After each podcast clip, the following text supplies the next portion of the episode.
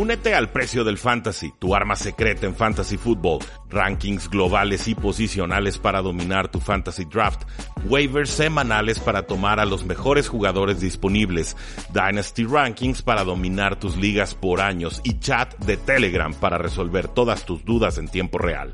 Visita stam.store diagonal precio NFL o da clic al link en este episodio para suscribirte.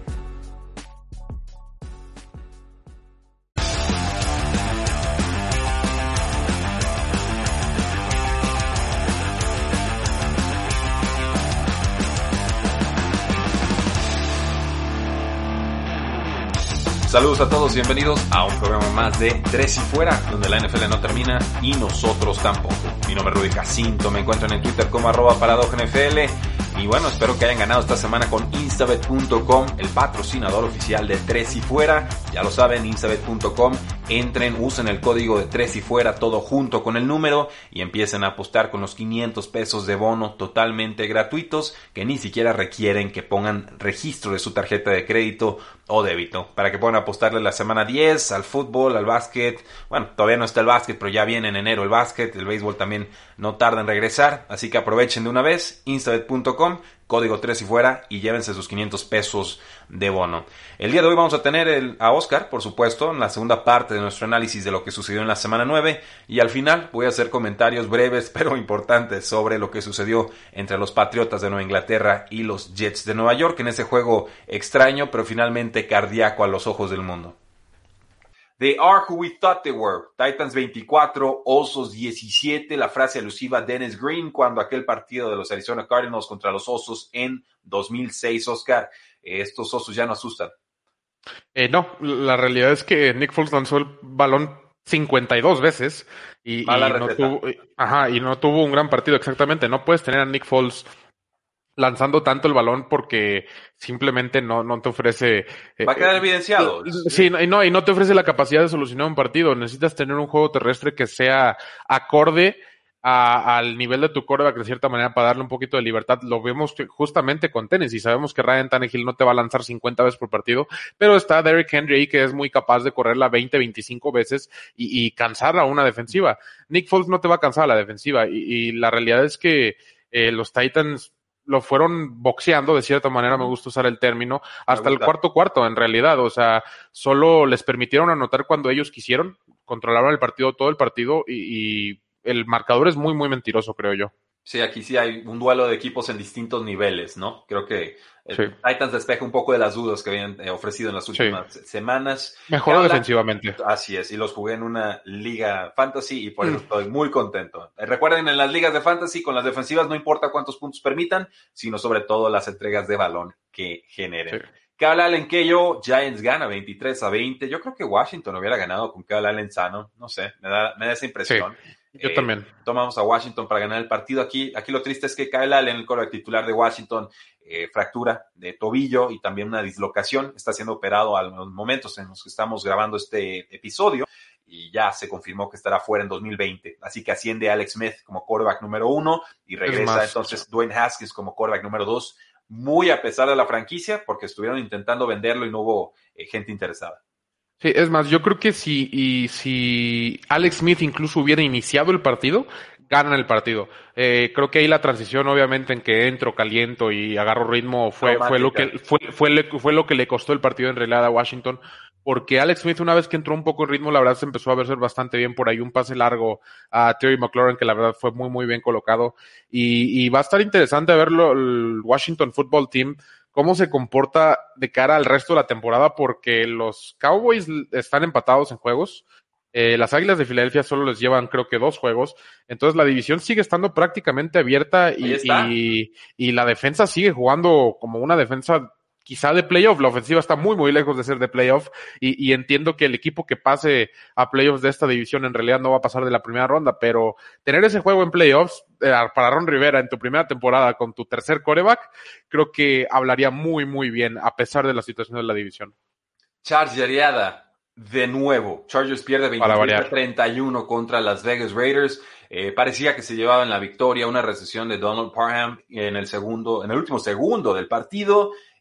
Cuatro ángulos distintos parecían confirmar la decisión de recepción y de repente nos sacan la toma frontal desde el otro lado del, del estadio y oh sorpresa el balón estaba totalmente desparramado en el suelo. Por supuesto, no fue touchdown, la decisión fue revisada y finalmente pierden una vez más de forma trágica estos Chargers que no encuentran la forma de ni de mantener sus ventajas de doble dígito ni de cerrar los partidos con victoria. Han perdido así tres de sus últimos cuatro partidos. Yo creo que esto ya es un tema psicológico, esto ya es un tema de coach, ya es un tema de franquicia, algo está sucediendo, pero algo también tienes que hacer.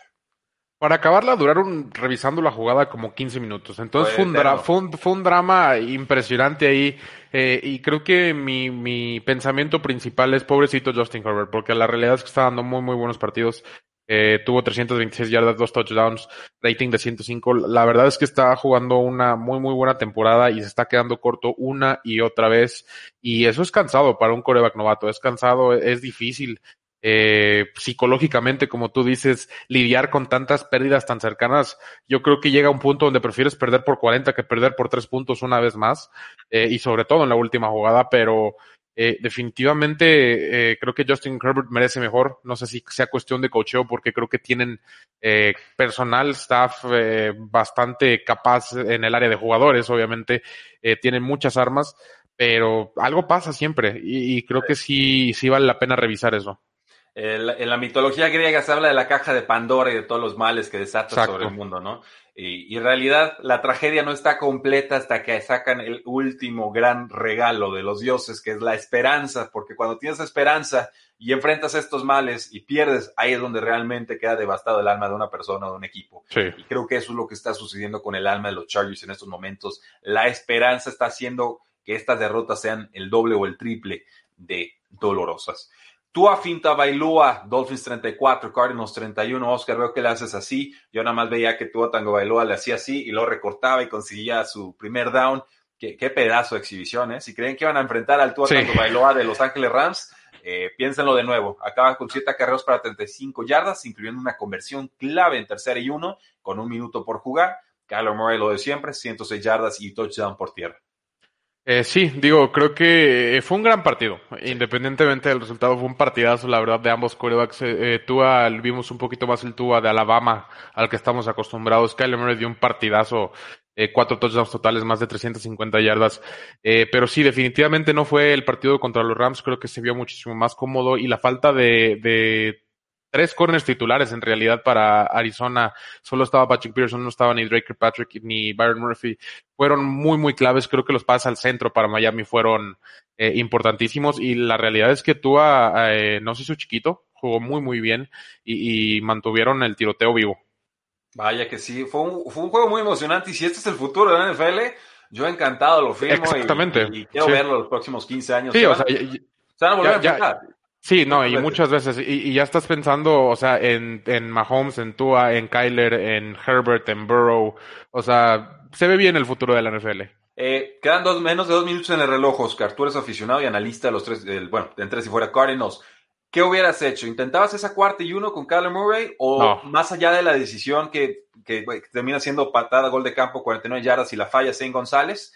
Que, bueno, es válida. No, creo que ambos fíjate, ¿Qué sucede? Sí, fíjate, fíjate, creo que yo, no creo yo que el error haya sido ese gol de campo. Yo creo que yo también hubiera pateado el gol de campo. La jugada anterior, eh, tercera y uno, fue una jugada muy, muy mala. Creo que okay. ahí está el error principal. Sobre todo teniendo este playbook que, repleto de jugadas de, de cuarto y una que al parecer va siete de ocho. Uh -huh. Y que eh, métele, acá exactamente, métele una de esas, métele otro option, métele un pitch, métele un RPO. Eh, fue un draw con Chase Edmonds que se le cerró la línea y, y la realidad es que eh, creo que ahí fue el error. No, no, no tanto la patada, porque la patada, pues, eh, era cuarta y uno, estás lejos de cierta manera, si no la haces, pierdes el partido. Empate el partido, así como lo hiciste contra Seattle. Ahí sí estoy de acuerdo, yo, yo no estoy de acuerdo en la jugada anterior. Muy bien. Nervios de acero, Steelers 24, Vaqueros de Dallas 19. Oscar, Steelers tuvo que haber perdido el invicto, ¿eh?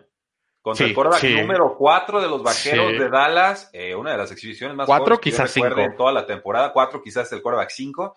Eh, Garrett Gilbert, quien ha rebotado, quien fue tomado por los Rams y rebotó, fue cortado con Rams, cortado con Browns, cortado con Patriotas, fue a jugar a la AAF, regresó. O sea, verdaderamente el quarterback más viajero del mundo, o sea, Ray Fitzpatrick sin barba, eh, y casi le quita el invicto a los Pittsburgh Steelers y jugó bien. Se desespera una llegada en zona roja, una intercepción. Ahí, esos tres puntos que deja en la mesa le dan la oportunidad a Steelers para regresar en el partido, a mi parecer.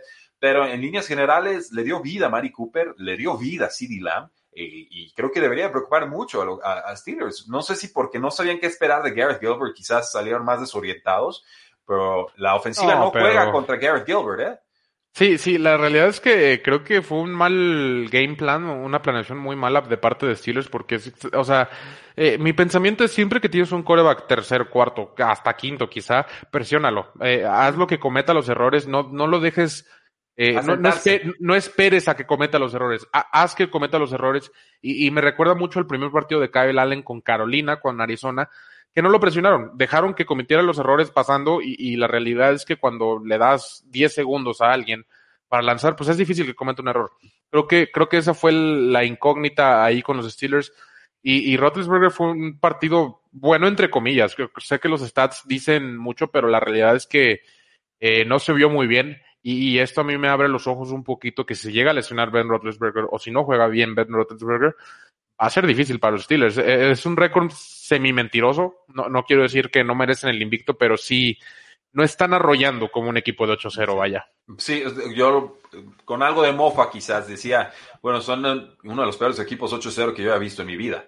porque la defensa es dominante, la, ofensiva se estanca, o sea, va a tercera velocidad y, le, alguien les mete freno de mano y se desarma el, motor por completo, ¿no? Y, empiezan a remontarles 20, 25 puntos y, son cosas que no se puede permitir un equipo que es serio contendiente al Super Bowl, o sea, ya lo es. va invicto. Ya, va invicto y lo tenemos claro y, va adelante de Kansas para tener esa primera semana de descanso y la localía en toda la postemporada. Entonces, eh, lo bueno para Steelers yo creo es, hay mucho margen de mejora y vas 8 y 0 y tienes el tiempo para mejorar.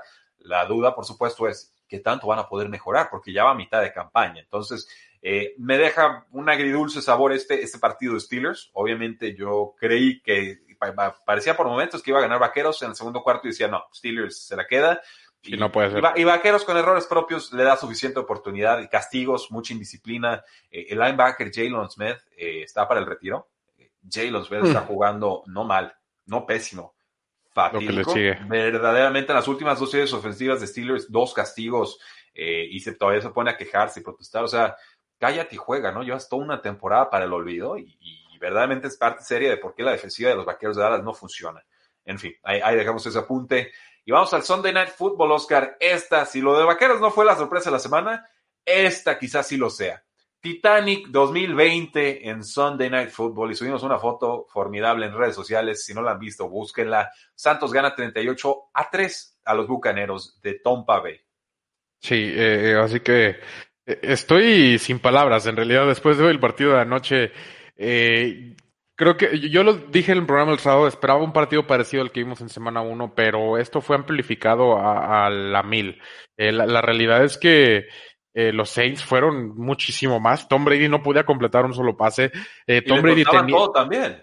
Tom Brady tenía a Rob Gronkowski, tenía a Chris Evans, tenía a Chris Evans, a Mike Evans, a Mike Evans y a Chris Godwin, y Antonio Brown y Cameron Braid y Leonard Fournette y Ronald Jones y una línea ofensiva que en realidad ha jugado bastante bien y no pudieron, no, no pudieron ni, ni hacer ni tantito contra una defensiva que había estado jugando muy, muy mal. Marshawn Larimore apagó totalmente a Mike Evans. Eh, fue un partido muy, muy bueno de Saints y un partido lejos de malo de Bucaneros, raro, raro. La verdad creo que este es el es uno de los peores, si no es que el peor juego de Tom Brady en toda su carrera. Posiblemente, no, yo creo que sí han habido peores. Saludos a, Tom Brady de Kansas City Chiefs en aquel juego en el que lo querían Puede ser uno de ellos, pero ahí, ahí le está compitiendo. está en ese nivel, yo recuerdo varios partidos así. Eh, no muchos, pero sí los, sí los llegó a tener Tom Brady. Los Bucaneros tuvieron apenas 194 yardas en ofensiva total en esta derrota 38-3 contra los Santos de Nueva Orleans, su total más bajo en cualquier partido desde la derrota contra Packers en 2014 cuando eh, tuvieron 109 yardas. Este dato es de Greg Allman. Vi un tweet por ahí y creo que es muy, muy cierto. Creo que ese fue el gol de campo más triste que he visto en toda mi vida. Sí, O sea, o sea, de, toda mi vida que llevo viendo NFL, creo que nunca he visto un gol de campo tan más triste. Desangelado. Sí. sí, así que tú dices, pues bueno, gracias. Vaya que sí. Entonces, bueno, una, quizás este sea el momento de inflexión para los Santos de Nueva Orleans. Yo Ravens y a Saints los tenían en el concepto de que iban a tener segundas mejores mitades de temporada que, que las primeras que tuvieron Y bueno, si va a ser así, pues con una victoria de 38 puntos sobre Michael Thomas. 35 puntos sobre, sobre Bucaneros y con el regreso de Michael Thomas, eh, es muy importante. Pero Michael Thomas no juega defensa, ¿eh? O sea, Sí, hay no. más que Michael Thomas para explicar este, este partido. Así concluye la participación de Oscar Huerta en nuestro recap de lo que sucedió en la semana 9. Muchas gracias Oscar como siempre. Y bueno, ahora tenemos que hablar sobre este partido de los Jets de Nueva York contra los Patriotas de Nueva Inglaterra. Un partido en el que iba dominando, así como lo escuchan, dominando los Jets de Nueva York en normalmente los primeros tres cuartos. Me parece que era lo que podríamos pensar al respecto. Y ya después los Patriotas se enrachan, no, no duro, durísimo en el cuarto cuarto, alcanzan a tener series ofensivas exitosas, alcanzan en defensa a componerse, alcanzan a forzar a Joe Flaco a entrega de balón, la entrega de balón clave en un pase profundo, eh, y finalmente Cam Newton recorre el campo y consigue un gol de campo final, cortesía de Nick Folk de 51 yardas cuando expiraba el tiempo en el reloj. Un partido pues que rompe una racha de cuatro derrotas consecutivas para los Patriotas de Nueva Inglaterra. Eh, Cam Newton tuvo dos touchdowns por la vía terrestre. El segundo de ellos fue para empatar el partido con 27 puntos para ambas partes, quedaba 1.57 en el reloj y así borraban un déficit de 10 puntos en el marcador. Después, pues un 3 y fuera, gracias a los Jets por el comercial, y los Patriotas recuperan el balón con 47 segundos y ahí empiezan a avanzar, empiezan a avanzar, empiezan a avanzar. Un buen partido de Rex Burkhead, un formidable partido de Jacoby Meyers, quien tuvo 169 yardas y 12 recepciones. Parece que tiene historia eh, pasada, bueno, todas las historias son pasadas, pero historia eh, de conocerse desde hace mucho tiempo Cam Newton con eh, Jacoby Meyers. Lo presumió mucho después del partido diciendo que era un trabajador, que era parte de su fundación y en fin, un, sinfín de elogios que le lanzó y que por eso lo estuvo buscando tanto porque confía mucho en su trabajo. Y, Jacoby Meyers no había aparecido antes, me parece, y así lo explica Mike Reese en Twitter, estoy de acuerdo, porque está Julian Edelman. Y Jacoby Meyers, su, su posición principal en la que mejor juega es en la posición de receptor slot. Entonces, si vamos a sentar a Julian Edelman por jugar a Jacoby Meyers, no hasta que se lesionara a Julian Edelman, y eso es lo que acaba de suceder. Entonces, parece que aquí encuentra una respuesta ofensiva Cam Newton, Bill Belichick y el coordinador ofensivo Josh McDaniels. Por su parte, Joe Flacco, 18 25 pases completados, 262 yardas, 3 touchdowns. Dos de ellos con Rashad Perryman, otro personaje que tenía historia con Joe Flacco de cuando estaban ambos en los Baltimore Ravens. No tuvieron buena química en aquel entonces, solo tres pases de touchdown en su carrera en Baltimore juntos, pero aquí lo encuentra dos veces y lo encuentra bien y lo encuentran quemando a la secundaria de los Patriotas de Nueva Inglaterra. Eh, otro touchdown fue para Jamison Crowder, pero la intercepción, sí, la intercepción de Joe Flaco fue la que terminó costando. Se, aceleró, solo era quemar el reloj, mover las cadenas, ir tranquilo, hacer lo mismo que llevabas haciendo a lo largo de todo el partido. Se quiso comer el mundo de un pase y el mundo se lo terminó comiendo en vez de eso. Así que los Patriotas de Nueva Inglaterra rompen esta, esta dolorosa racha que habían tenido y a la que no están acostumbrados sus aficionados. Caen ahora a tres victorias y cinco derrotas, o ascienden a tres victorias y cinco derrotas pueden pensar que queda algo de vida en la temporada. Yo la verdad siento que no. Pero eh, ciertamente es importante que el equipo responda, que sepa remontar y que tenga esa actitud de, de no rendirse, aunque sea contra un equipo 0-9 a domicilio, un rival eh, divisional. Por su parte, los Jets siguen como favoritos en la pelea por Trevor Lawrence.